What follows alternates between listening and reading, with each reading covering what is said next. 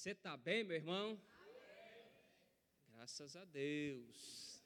Aleluia.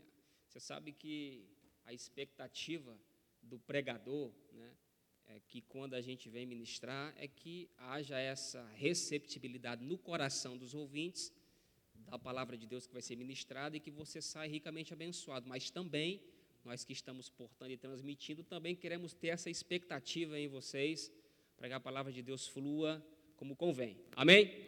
Você está bem mesmo, né? Graças a Deus. Então, vamos lá. Então, é, primeiro culto de quinta-feira do ano de 2023, e eu acredito que o tema, né, reconstrução, será abordado durante esses 365 dias no ano, que vai de fato mexer com a nossa estrutura, vai nos trazer sim um avivamento, por mais que o avivamento já esteja em manifestação, Deus ele não vai trazer um avivamento sobre a igreja dele nesses últimos dias, né? Ou como foi bem falado, na última hora, mas já está tendo esse movimento constantemente na nossa vida.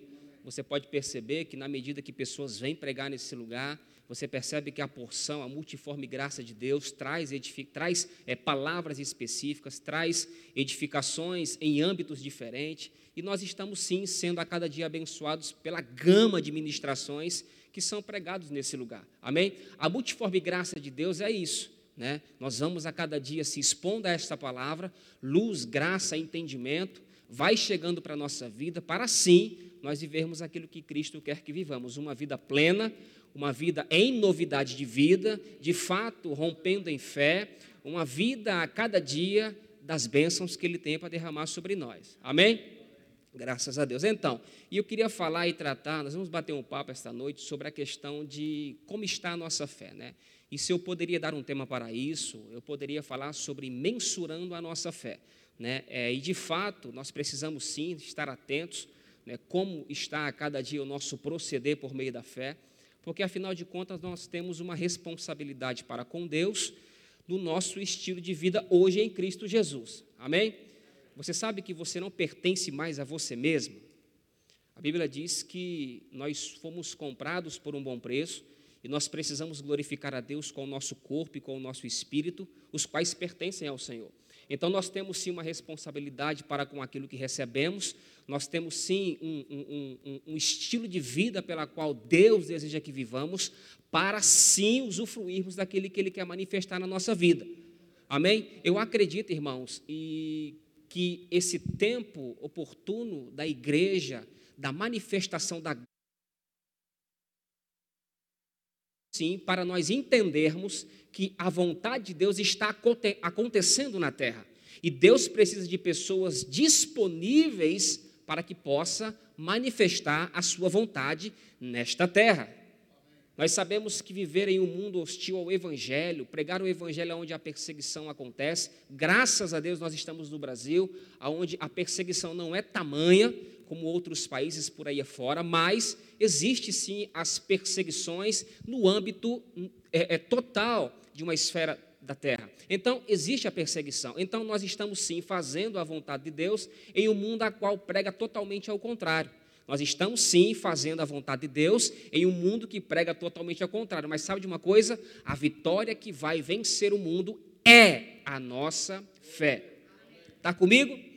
Pois bem, então, mensurando a nossa fé é de fato medir, definir tamanho, né? é, é calcular e eu vou citar alguns capítulos aqui, alguns versículos, que de fato vai nos confrontar essa noite para sabermos o grau de fé pela qual nós estamos vivendo. Porque se sabemos que a vontade de Deus, aquilo que diz em Romanos capítulo 12, a vontade dele para a nossa vida, olha, é a vontade dele para a nossa vida, é boa, é agradável e é perfeita, então essas três partes que de fato é aquilo que Deus quer fazer na nossa vida, deve estar acontecendo automaticamente na nossa vida, porque somos filhos de Deus. Então, se a vontade de Deus é boa, agradável e perfeita, precisamos sim saber como estamos procedendo como filhos de Deus nessa trajetória como cristãos. Amém? Então vamos lá, abra sua Bíblia comigo em Tiago capítulo 1, versículo 6. Graças a Deus. Diga, Deus é bom. Amém. Tiago 1,6 é um texto muito conhecido, porém nós vamos é, é, é, observar algo interessante aqui. Ele diz assim: Peça-a, porém, com fé, não duvidando, porque aquele que duvida é semelhante à onda do mar que impelida é agitada pelo vento. Amém? Então você observa aqui que Tiago está falando sobre aquilo que de fato o homem ele está em uma constante na vida, isto é, as provações, as tentações, as perseguições que o homem passa a ter na sua vida, quando ele decide ter um estilo de vida diferente. Sabe, irmãos, é, é, é, as pessoas que vivem não fazendo a vontade de Deus, automaticamente elas fazem uma vontade própria de alguém. Elas estão traçando planos, projetos, elas, elas, elas têm de fato é, é, é, um ser espiritual que de fato rege a sua vida. E Jesus falou muito bem quando ele disse e se referia aos é, é, é, judeus que não criam nele: olha, vocês têm por pai o diabo, satisfazem o desejo do vosso pai, ele é mentiroso, pai da mentira, quando fala, fala do que lhe é peculiar e nunca se firmou na verdade. Então Jesus ele apontava muitas vezes o Deus pela qual muitas pessoas estavam sendo guiados. Mas nós, como filhos de Deus, Tiago dá uma nota importante aqui, falando que, porém, nós precisamos pedir as coisas para Deus, porque nós temos um Pai pela qual nós recorremos. Nós temos um Deus pela qual nós estamos criando nossa expectativa naquilo que Ele vai fazer. Talvez se você venha para um culto como esse, sem expectativa nenhuma daquilo que Deus quer, vai fazer na sua vida, naquilo que você quer que aconteça nesse ano de 2023, a, a, a, a motivação precisa ser alinhada. Porque, sim, de fato, viemos ao culto para cultuar a Deus, que é o princípio primordial de, dos cristãos. Viemos aqui para congregar, para abençoar uns aos outros. Paulo disse sobre isso, para não abandonarmos a congregação, mas para fazermos admoestações no tempo oportuno, isto é, nos últimos dias da igreja na terra admoestar uns aos outros, edificar uns aos outros no corpo místico de Cristo. Então, as tribulações da vida que de fato Tiago fala que o homem pode estar passando ou vai passar, ele precisa ter uma base sólida para vencer essas tribulações e dificuldades que se levantam. Nós não vamos conseguir êxito na nossa vida de forma nenhuma se Deus não ocupar o primeiro lugar e os princípios pela qual Ele ordenou que vivamos não esteja a cada dia sendo praticado. E a nossa fé, falar sobre mensurar a nossa fé, é bom a cada dia nós fazermos esse autoanálise e avaliação por si só, para sabermos como estamos andando, como estamos procedendo em relação à fé. E Tiago fala muito bem quando ele diz: olha, é, é, é, é, peça, porém, com fé, não duvidando. Sabe uma das coisas importantes que precisamos entender? Muitas vezes as coisas não estão ocorrendo ou acontecendo na nossa vida de uma forma bíblica, segundo a vontade de Deus, segundo aquilo que Ele deseja que aconteça em nós, por meio de nós, até mesmo para nos abençoar e alcançar outras pessoas, porque nós estamos tendo a fé, mas porém, quando as adversidades batem à nossa porta, nós estamos duvidando. E a dúvida é sim um inimigo crucial da nossa fé em prática para alcançar os resultados que nós desejamos. Você quer ver uma prova plausível disso? Deixa eu dizer algo para você. Quando você traça uma meta na sua vida, 2023, ano da reconstrução.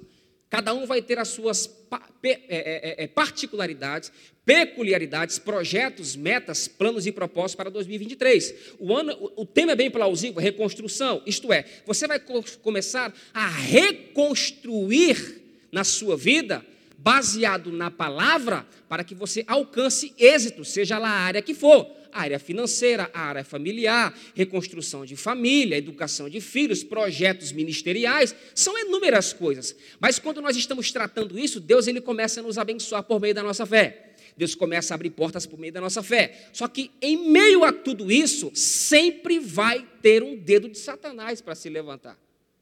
Sempre vai ter uma oposição. Lembra do que eu disse? Ser crente em um mundo hostil ao evangelho é você sim ter que nadar contra a maré.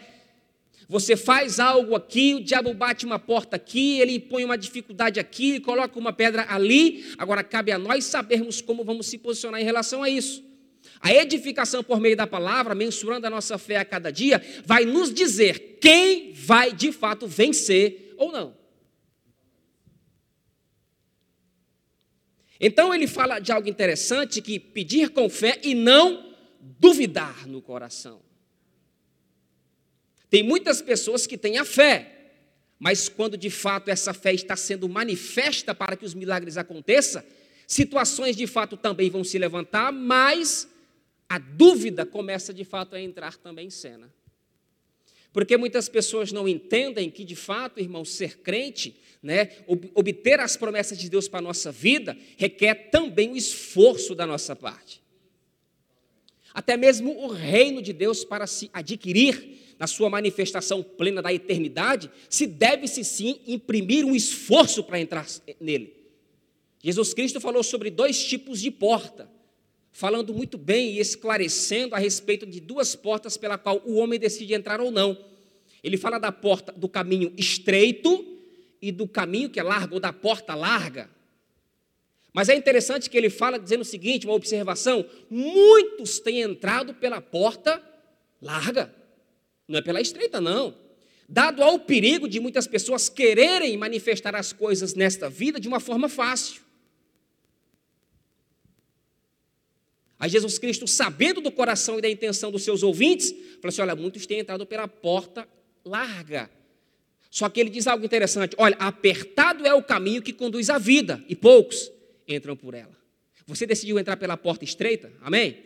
Nós somos daqueles que entramos pela porta estreita? Amém? Então nós estamos no caminho certo e trilhando as coisas certas. Mas, mensurar a nossa fé, eu preciso também de fato falar de alguns homens de Deus na palavra, que de fato eles não tinham fé, ele, alguns tinham uma fé pequena, mas mesmo tendo a fé pequena, realizava proezas em prol de si e em prol de outras pessoas, mas eu também preciso dizer que existe uma fé grandona. Aleluia. Se de fato mensurar a fé é medir, definir, tamanho, calcular, é sinal que precisamos entender que ela cresce, que ela se desenvolve. Eu sempre, quando tenho oportunidade, digo, estou tendo de novo, né? Tem pessoas com 10, 20, 30, 40, 50, 60 anos dentro de uma igreja cristã, onde recebem uma boa palavra, porém elas não estão crescendo como convém. É fácil, é fácil nós termos uma fé para expulsar uma enxaqueca.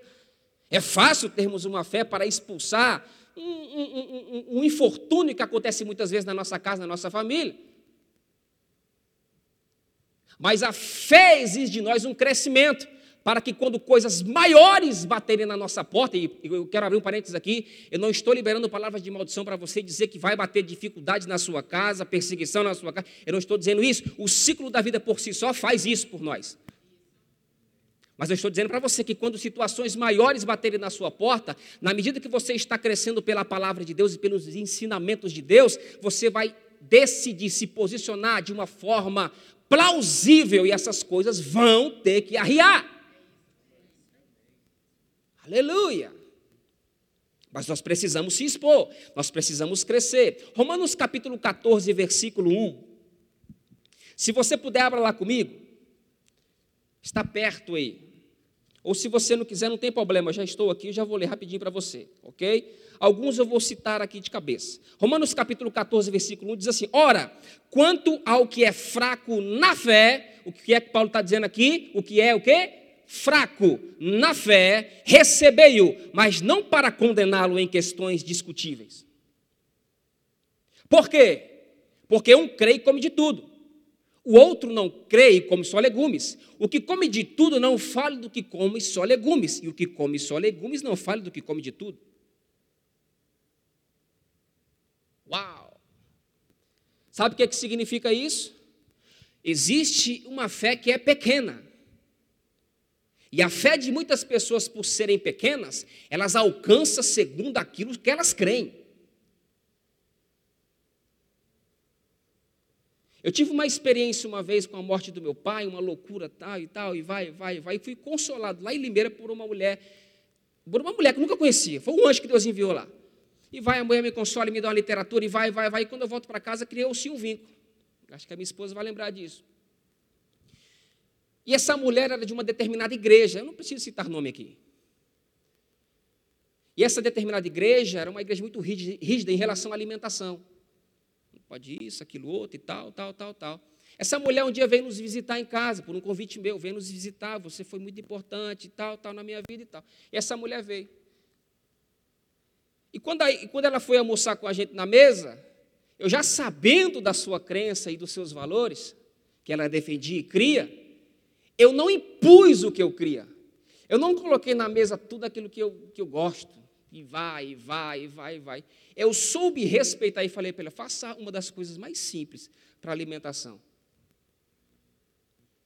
Porque a gente entende muitas vezes que o nível da fé da pessoa, a gente não tem que empurrar a nossa crença, a nossa fé e a nossa espiritualidade para essas pessoas de goela abaixo. Elas vão automaticamente crescendo e vendo em nós um estilo de vida diferente, como nos portamos. E automaticamente, quando elas se expõem a isso, a palavra de Deus é a que é responsável para fazer a convencer sobre essas doutrinas que essas pessoas aprendem. Nós não somos juízes de ninguém. Graças a Deus que quem convence o homem é o Espírito Santo, quem convence o mundo da, da, da, das suas barbáries é o Espírito Santo. Nós simplesmente somos porta-voz de Deus para transmitir as verdades. Irmãos, nós não temos autonomia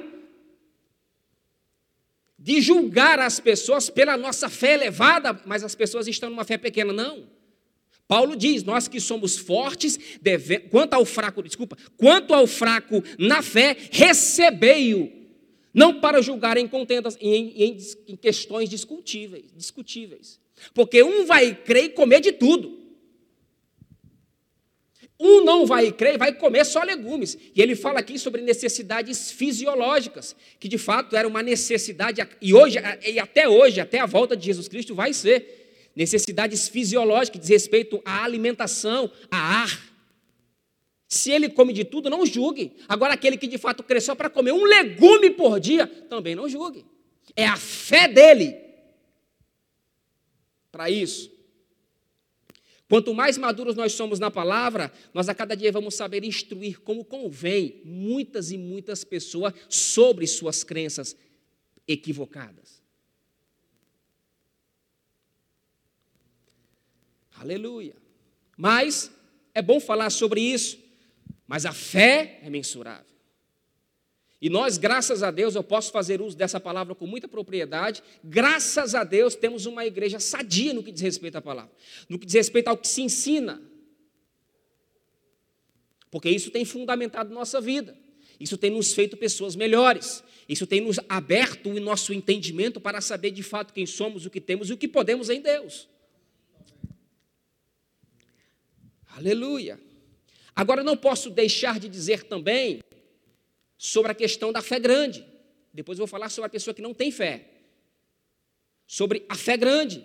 E nós sabemos e temos dois exemplos na palavra, mas eu quero me deter só em um, e que de fato, é, se formos analisar e, e, e, e entender os pormenores da história, irmãos, para aquele povo, vamos usar nós hoje, para nós, é vergonhoso. O que eu vou dizer aqui. Sabe por quê? Porque foi falado algo interessante aqui. Por que é que muitas vezes a gente, muitas pessoas avançam demais, outros avançam menos? O pastor ele falou algo interessante. Ele falou sobre o mundo. O mundo empreende, o mundo, o mundo trazendo para o que eu entendi, o mundo aprisiona, o mundo quer tirar o brilho da igreja, o mundo quer sufocar, a palavra aos que pregam, aos que de fato pronunciam essas verdades. Mas é interessante dizer que, se isso acontece, entenda que maior é o que está em nós, é o que está em tu, do que o que está no mundo. Então, se o mundo trabalha contra a igreja, contra os valores e contra os princípios, a igreja também trabalha. E existe uma fé na Bíblia a qual Jesus Cristo expressa admiração.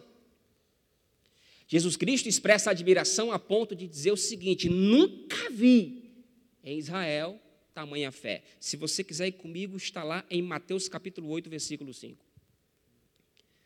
Aonde Jesus Cristo vai falar da fé do centurião. Uau! Centurião era crente, sim ou não? Tudo bem. Tudo bem. Tudo bem. Centurião tinha aprendido com os ensinamentos de Jesus perto como os discípulos aprenderam? Sim ou não? Tudo bem. Tudo bem. Aleluia. Tendo Jesus entrado em Cafarnaum, aproximou-se dele um centurião implorando. Primeira coisa interessante aqui, olha para mim. Apareceu a Jesus um centurião implorando. Isso significa rendição e reconhecimento de quem de fato Jesus Cristo era e representava. Primeira consideração aqui. E implorando. Ele continua dizendo: Senhor, o meu criado jaz em casa paralítico e em terrível sofrimento. Disse-lhe Jesus: Eu irei curá-lo. Versículo posterior diz: Mas o centurião respondeu: Senhor, não sou digno de receber-te sobre o meu teto, mas dize somente uma palavra e o meu criado ficará são. Vamos continuar. Pois eu sou também homem de autoridade e tenho soldados minha, às minhas ordens. Digo a este vai, ele vai, diga a este vem, ele vem. E digo ao meu criado, faz isso, e ele faz. Ponto. Olhe para cá. Eu fiquei observando esse texto e vi algo interessante aqui. Havia um, um, uma compaixão nesse centurião para com o seu criado no que diz respeito ao seu sofrimento. E a compaixão, né, de fato, é uma das características de Jesus. Se você perceber nos evangelhos, diz que Jesus, muitas vezes, movido de compaixão, manifestou cura aos enfermos. E Jesus, vendo-lhes e tendo-lhes compaixão, moveu-se para curar pessoas. Então eu observo aqui uma compaixão da parte de um centurião romano, a ponto de chegar até Jesus e dizer: Olha, eu tenho criado um servo que está muito ruim. Mas Jesus diz somente uma palavra. Existem duas verdades aqui que, se nós entendermos, nós vamos a cada dia galgar vitórias na nossa vida. Duas verdades, duas. Eu disse duas, somente duas. E, e ele começa a tecer os comentários dizendo: Olha, Respondeu o centurião. Jesus pega e diz, me perdoe, Jesus pega e diz, eu vou curá-lo. O centurião replica, dizendo o seguinte: não, não, não, não, não precisa. Basta somente uma palavra. Escute isso. Por que, que o centurião disse isso? Porque ele de fato entendia, pelaquilo que ele ouvia, e até mesmo muitas vezes via, o texto não é explícito sobre isso, não esclarece muito sobre isso, mas para um homem dizer que basta somente uma palavra tua, é sinal que alguma coisa tinha movido o coração desse centurião em relação a um milagre que iria acontecer se Jesus Cristo liberasse somente uma palavra. Primeira lição da noite. Você tem que entender a palavra que sai da sua boca. Essa palavra que sai da nossa boca, diz a Bíblia, que ela é e deve a cada dia ser carregada de unção. Ela deve, sim, ser a cada dia carregada de conhecimento. Lembra de João capítulo 8? Aquela mulher pega em ato de adultério, Jesus Cristo, os homens trazem, os, eh, os escribas fariseus trazem a mulher à presença de Jesus Cristo, Jesus Cristo quieto, escrevendo no chão. Mestre, tu não diz nada, Jesus Cristo. Mestre, não diz nada, aí Jesus Cristo pega e diz: uma só palavra, isto é, uma frase inspirada pelo Espírito Santo. Quem dentre vós estiver sem pecado, que seja o primeiro que atire a primeira pedra. Então grave isso. Suas palavras são importantes. Suas palavras são carregadas de unção. Suas palavras são carregadas de autoridade. E o centurião entende Jesus Cristo e pega e diz: basta uma palavra tua. Jesus Cristo recebe isso. Eu fico imaginando. E eu tenho, graças a Deus, eu posso fazer isso. Eu, fico, eu vou entrar em Jesus Cristo agora e pensar o que ele pensou. Rapaz, esse cara entrou no meu mundo. Porque o meu mundo se manifesta e se movimenta por meio da palavra. Uau! Basta uma palavra tua. Hebreus capítulo 11 fala como foi a criação de todas as coisas. Pela palavra. Hebreus capítulo eu acho que é 1,6 diz que Deus sustenta todas as coisas pela palavra do seu poder. Jesus Cristo, hum, esse cara entrou no meu mundo. E não o bastante, ele, ele, ele continua dizendo: basta uma palavra, meu criado Jaição. Por quê? Porque sou homem de autoridade.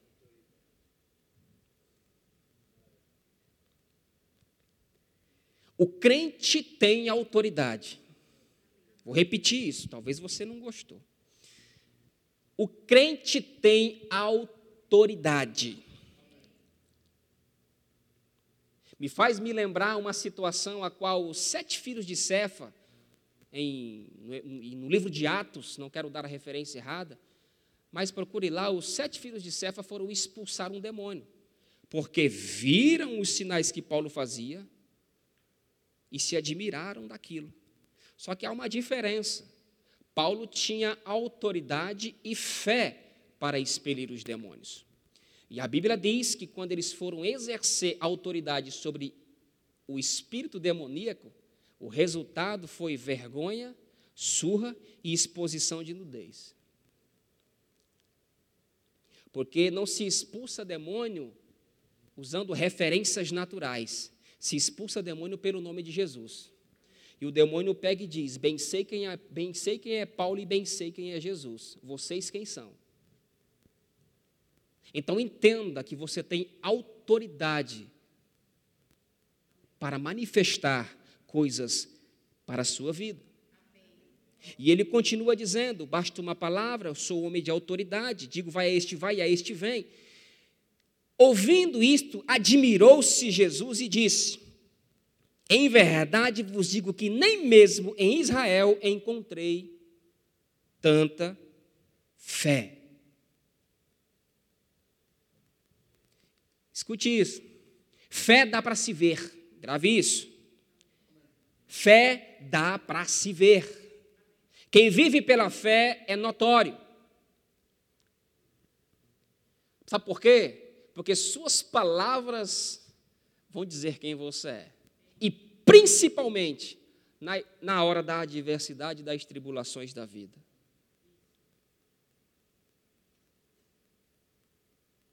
Não encontrei tamanha fé. Por, aí eu disse no início, poxa, às vezes é um pouco vergonhoso para nós, mas nós precisamos sim tomar isso como, como uma nota de impulso para a nossa vida, para nós crescermos a cada dia em fé, onde Jesus Cristo pega e diz no versículo 11: Mas eu vos digo que muitos virão do Oriente e do Ocidente, e assentar-se-ão à mesa com Abraão, com Isaac e com Jacó no reino dos céus mas os filhos do reino serão lançados para fora, em trevas, onde haverá pranto e ranger de dentes. Nós somos os homens e as mulheres, nesse último tempo, para fazer sim Deus manifestar a sua vontade na terra.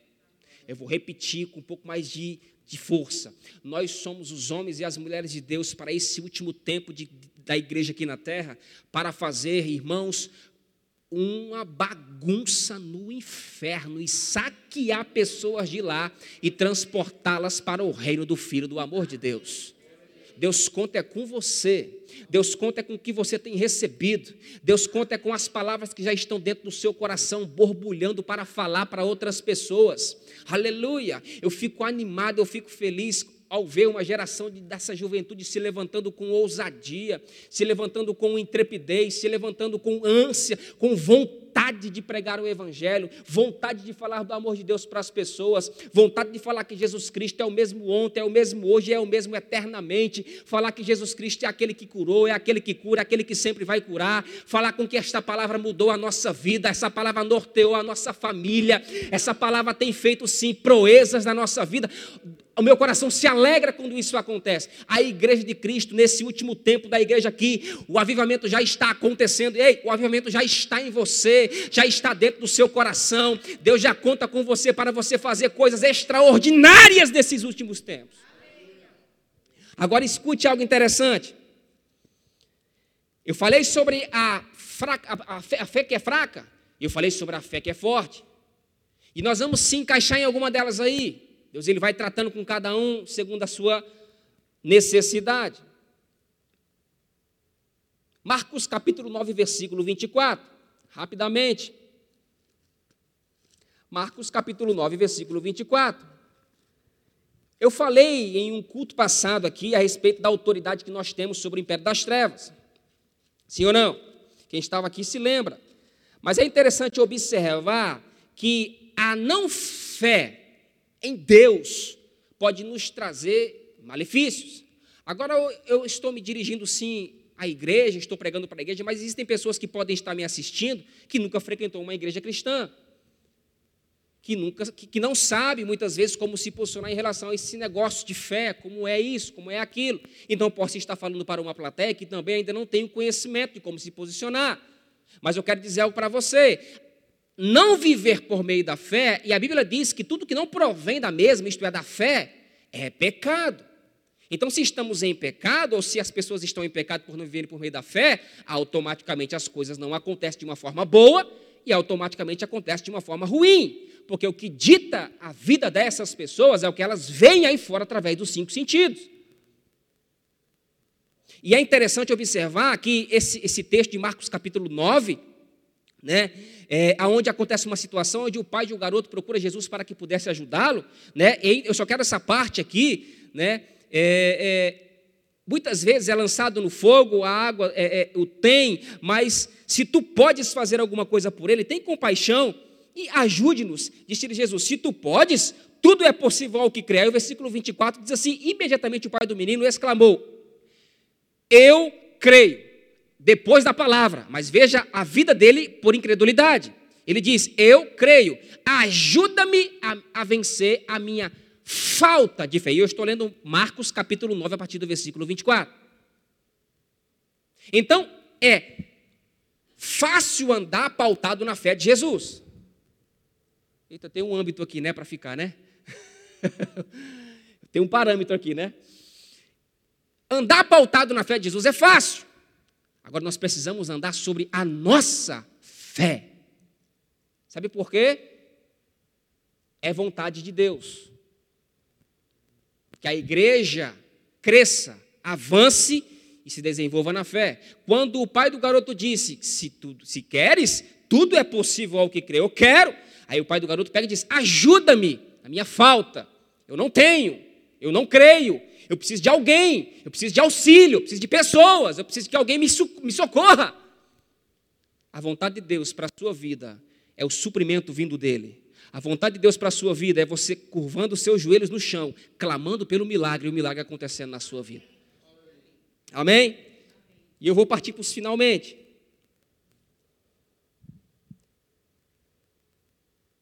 Gosto desse texto e vou concluir com ele. Aonde de fato acontece uma situação, aonde a gente já ouviu muita pregação sobre isso, aonde Pedro anda sobre as águas. Aleluia! Se eu te falar que Pedro não andou sobre as águas, você acredita? Depois ele me chama a atenção se quiser, não tem problema não, tem finalidade com ele. é uma brincadeira. Se eu falar que Pedro não andou sobre as águas, você acredita? Se você quiser, abra comigo em Mateus capítulo 14, versículo 22. Uh, glória! Gosto desse suspense. Gosto. Gosto. Mateus. Foi que eu disse o texto? Foi?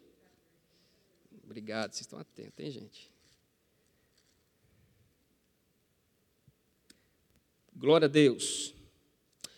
Mateus capítulo 14, versículo 22, fala quando Jesus, é, ele estava, olhe para cá, ele estava é, despedindo do pessoal, isso ainda era dia, né? A Bíblia não fala que vigília que era, mas a Bíblia é, fala a vigília que era quando ele estava apresentando aos seus discípulos, quando eles já estavam no meio do mar. A Bíblia fala que era a quarta vigília da noite. Mas observe algo interessante: Jesus Cristo estava despedindo o pessoal e disse aos discípulos: podem ir, que depois eu vou. Eu acho interessante falar: como é que ele vai? Se ele estava no barco. Jesus Cristo pede: pode ir, que depois eu vou. E é claro, um corpo glorificado, depois morte e ressurreição, mas eu não quero me deter nisso. E diz o versículo 25: Na quarta vigília da noite, dirigiu-se Jesus a eles andando sobre o mar. Quem estava andando sobre o mar? Jesus. Os discípulos, vendo caminhar sobre o mar, assustaram-se, dizendo: É um fantasma! E gritaram de medo. Rapaz, eu fico imaginando um grito de um homem de medo. Mulher gritando de medo, a gente está acostumado a ver, às vezes, a ver uma coisa em casa, a mulher. Ah! Mas eu fico imaginando homens gritando de medo. Que cena! Aí diz que gritaram de medo. Jesus, porém, imediatamente disse: Tem bom ânimo, sou eu, não temas. Está isso no seu texto aí? Pois bem, respondeu-lhe Pedro: Tinha que ser, tinha que sado, é Pedro, é Pedro. Respondeu-lhe Pedro: Senhor, se és tu, manda-me ir ter contigo sobre as águas. E ele disse: Vem, olhe para cá.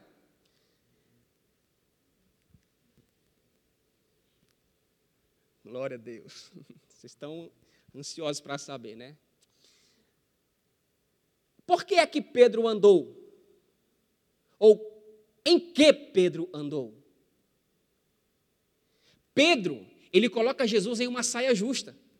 Eu não sei se você percebeu no texto, aonde quando eles veem Jesus Cristo e eles acham que é um fantasma, Pedro ousadamente ao observar diz: "Se é você, manda-me ter contigo". Agora fica no lugar de Jesus. Hum, rapaz. Ele perguntou se é eu. Não posso mentir, porque de fato sou eu. E ele disse que se fosse eu para confirmar, era para ele andar sobre as águas.